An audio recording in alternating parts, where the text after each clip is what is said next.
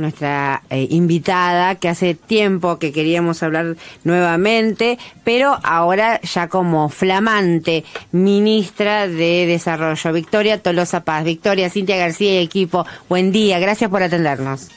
¿Qué tal? Buen día, Cintia, ¿cómo están ustedes? Bien, me imagino que con una agenda a tope, ¿no? Como conociéndote como sos vos, siempre con una agenda a tope, pero ahora muchísimo más, ¿no? ¿Cómo fueron estas estos primeras días, horas del inicio de la gestión? Bueno, como decís vos, Cintia, primero con el enorme desafío de, de ser ministra de Desarrollo Social en un país que tiene los niveles de pobreza y de indigencia que tiene la Argentina, no solamente es un ministerio que que tiene la trascendencia para el peronismo, de que siempre que gobernó el peronismo los actores populares han mejorado su calidad de vida, sino que además lo hago desde este, la 9 de julio, en ese ministerio emblemático que tiene y lleva en ambas caras, hacia el norte, hacia el sur, la imagen de la banderada de la justicia social que se evita, ¿no? Así que primero con una enorme responsabilidad asumo esta, este cargo y por supuesto las primeras horas trabajando fuertemente en lo que son las prioridades, ¿no? Cómo hacer que el definitivo puente inclusivo, el puente al trabajo formal de lo que son el potencial trabajo, que es la política más importante del Ministerio de Desarrollo hoy en términos de la cantidad de personas que llevan adelante la vida con el potencial trabajo, que es la transferencia de recursos porque no tienen trabajo registrado, trabajo formal, es la prioridad sin dudas de la agenda para poder llevar adelante. Vuelvo a repetir, el decreto que firmó el presidente de la Nación junto al ministro de Economía hace unos 15 días, pero desde el ministerio dándole mucha fuerza a esto en coordinación con el Ministerio de Trabajo, ¿no? Porque son dos áreas que si necesitamos que todos estos sectores que tengan trabajo formal y registrado, tiene que haber no solamente un acompañamiento, sino toma de decisiones que coadyuven al logro de lo que plantea el decreto 551. Es importantísimo lo que decís porque delimita los márgenes de las posibilidades. Y hablaste del Ministerio de Trabajo y tu asunción se da justamente en paralelo, en conjunto, digo, con eh, Kelly Olmos como ministra de Trabajo y también eh, Melisa como ministra de, em, de Mujeres, ¿no? Y, y, habla de tres mujeres eh, ingresando al gabinete de manera conjunta, ya de por sí es un, es un hecho eso, es un hecho que marca. Pero puntualmente para por los tiempos que tenemos, eh, vos hablabas de los límites, ¿no? La pregunta es cuáles son los límites o hasta dónde puede llegar la gestión desde el Ministerio de Desarrollo en este contexto tan difícil de, pobreza, de indigencia, con eh, lo que tiene que hacer economía y lo que tiene que hacer trabajo, digamos. Eh, ¿Cuán limitada estás?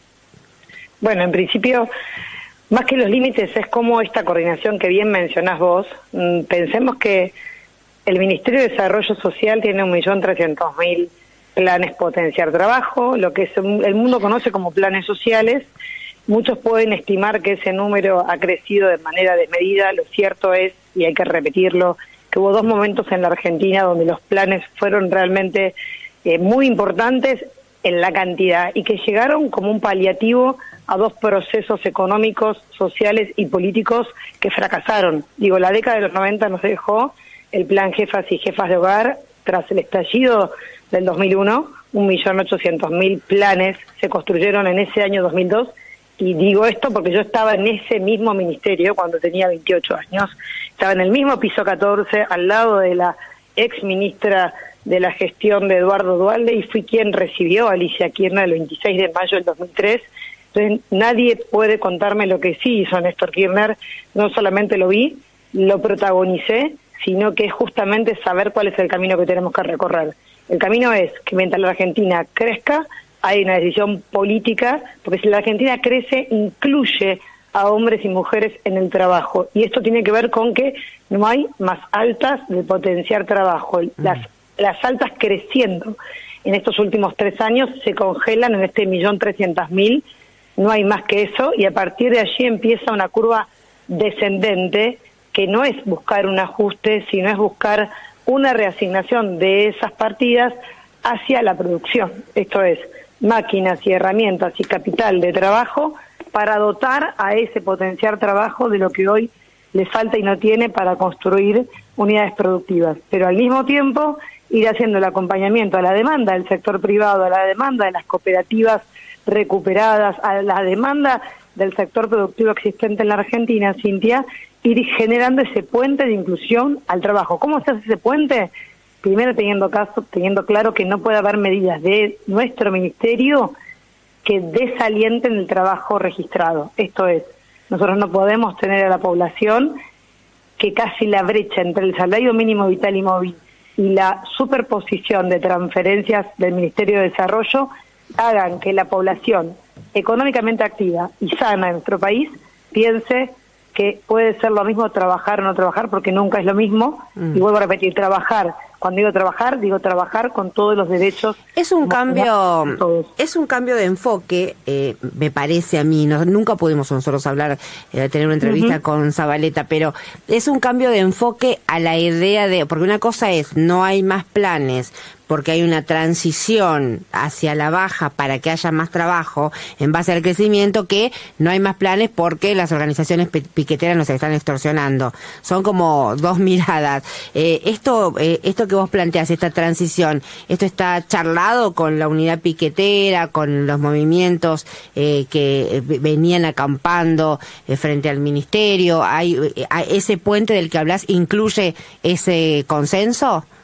Mira, dentro de lo que es el universo de los planes sociales, hay por supuesto una gran, este, un gran movimiento que se consolida a partir de la Unión de los Trabajadores de la Economía Popular, llamada UTEP, que además tiene grandes referentes que adhieren al frente de todos, ¿no? Barrios de Pie, el movimiento Evita, por supuesto la corriente característica y combativa, también y todo lo que se engloba bajo la conducción de Juan Grabois, son parte de la UTEP y en esa UTEP la definición se irá tomando a partir del Consejo de la Economía Popular, que prontamente está en la ley de creación, pero se seguirá consolidando, pero esa, esa conversación se viene dando y todos adhieren a que para que el puente al empleo que firmó el presidente Sergio Massa se haga efectivo, hay que hacer el acompañamiento también, no solamente desde el sector privado, esto es ese decreto habla de las ventajas que le damos a los empresarios, al empleador. Bueno, pero también tenemos que dotar de capacidades a las unidades productivas que hoy tenemos en la economía popular para poder hacer polos productivos de verdad, con este maquinaria acorde a lo que se necesita, pero hay un entendimiento en cuanto a que no hay más posibilidad de que la Argentina crezca si nosotros seguimos aumentando la cantidad de potencial trabajo, pero fundamentalmente con esto que es evitar la duplicidad y el solapamiento de más de una política jugando casi como un desaliento al trabajo. Y esto creo que también es una novedad que tenemos que tratar de, hacernos cargo, ¿no? Justamente, ¿qué tal? Buen día, Lanonji. La saluda respecto a este tema. Eh, ¿Qué se sabe del bono que ayer el propio ministro de Economía también anticipó para sectores vulnerables? Es decir, los que reciben potenciar trabajo no van a recibir este bono. A ver, el universo de la idea del bono justamente a la indigencia, que además viene de tener lamentablemente un aumento de 8,2 a 8,8, esto es, hay más personas sobre la línea, abajo de la línea de indigencia en la Argentina y esto requiere, ya venía con el compromiso del ministro de Economía Sergio Massa, recuerden cuando se aprueba el dólar diferencial al campo, hay en ese mismo decreto hay un artículo que garantizaba que octubre, noviembre y diciembre eran meses para poder trabajar en la propuesta Ahí tengo entendido que tendremos, Sergio Massa llegó ayer, así que tendremos esta semana novedades junto al presidente de la Nación, Fernanda Roberta y bueno, y el ministro de Desarrollo Social, en este caso quien está a cargo de esta cartera que soy yo, para poder obviamente trabajar en la propuesta de la población vulnerable, que en principio no tiene, justamente por eso es indigente, no tiene ninguna transferencia, los beneficiados del potenciar no es la población objetivo, porque el potenciar el individuo, la ciudadana, ciudadano que cobra el potencial, hoy está por arriba de la canasta básica alimentaria, por ende no es considerada una persona indigente. Las personas indigentes no tienen ni siquiera garantizado el plato de comida y esto es claramente un objetivo con ese bono. ¿Cuál es la población objetivo? ¿Cuál es el plazo del pago? ¿Y cómo serán los montos? Es parte de la definición de esta semana. Lo que sí dijo el Ministerio de Economía es que está garantizado ese pago y ese bono. La construcción será a partir de ahora. Y lo propio con lo que vuelvo a repetir, que sale del mismo concepto de poder fondear, esto es financiar el capital de trabajo de las unidades de gestión de la economía popular, porque no es que no hay más altas, y pensamos que esto se resuelve con la inacción del Estado. No hay más altas, pero se resuelve con las capacidades del Estado, mm. potenciando la producción, que es muy importante tenerlo muy claro, ¿no? Victoria. ¿Cómo estás? Emanuel Herrera te saluda. Eh, a raíz de lo que comentaste, ¿no? De este Consejo de la Economía Popular, el principal interlocutor van a ser las organizaciones nucleadas en, en UTEP. ¿Qué va a pasar con la unidad piquetera que está por fuera? Bueno, en principio, en la propia ley del Consejo del Salario Social Complementario, sancionada en 2016 bajo la gestión anterior del expresidente, ahí se no solamente se construyó el salario social complementario, hoy llamado potencial trabajo, sino el órgano justamente que nuclea a las economías populares. Eh, la sindicalización de, de esa economía popular es la UTEP en la Argentina porque es el único organismo que cumplimentó los pasos para llegar justamente al reconocimiento. Y esto tiene que ver con que si la unidad piquetera avanza en la consolidación de las formas para la representatividad, seguramente estará en ese consejo. Hoy lo cierto es que el Consejo de la Economía Popular es un instrumento creado por ley, se está buscando justamente poder llevarlo a la práctica y que es para hacerlo fácil. Si nosotros construimos con los sectores formales de la economía, con quienes invierten en el país, el Consejo Económico y Social que permitió que las cámaras empresarias, que la iglesia, que los sectores productivos, que los empresarios dialogaran con la política y elevaran al Parlamento una cantidad de leyes como pueden ser las leyes, la ley automotriz, la ley del Consejo Agroindustrial, la ley del cannabis comercial, digo, todas esas leyes salieron de un consenso entre empresarios y trabajadores. Ahí en esa mesa, por supuesto, estaba también la CGT y la CTA.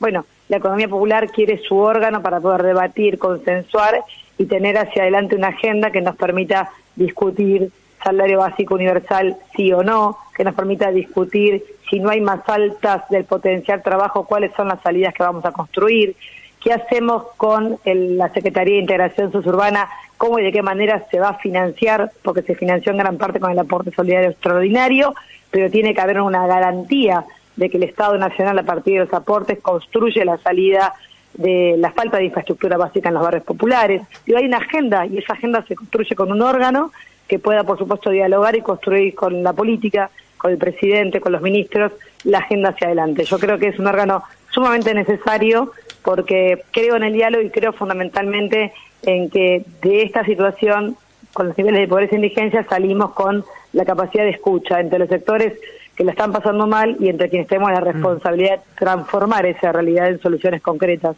Victoria Tolosa Paz, estamos hablando con la ministra de Desarrollo Social de la Nación, ahí está agarrando ¿no? las, las riendas de una realidad compleja. La última pregunta, porque nos vamos a las noticias, es una reflexión sobre este 17 de octubre, las movilizaciones, la marcha masiva en Plaza de Mayo, la posibilidad de que hable Máximo Kirchner. ¿Cómo estás viviendo este día?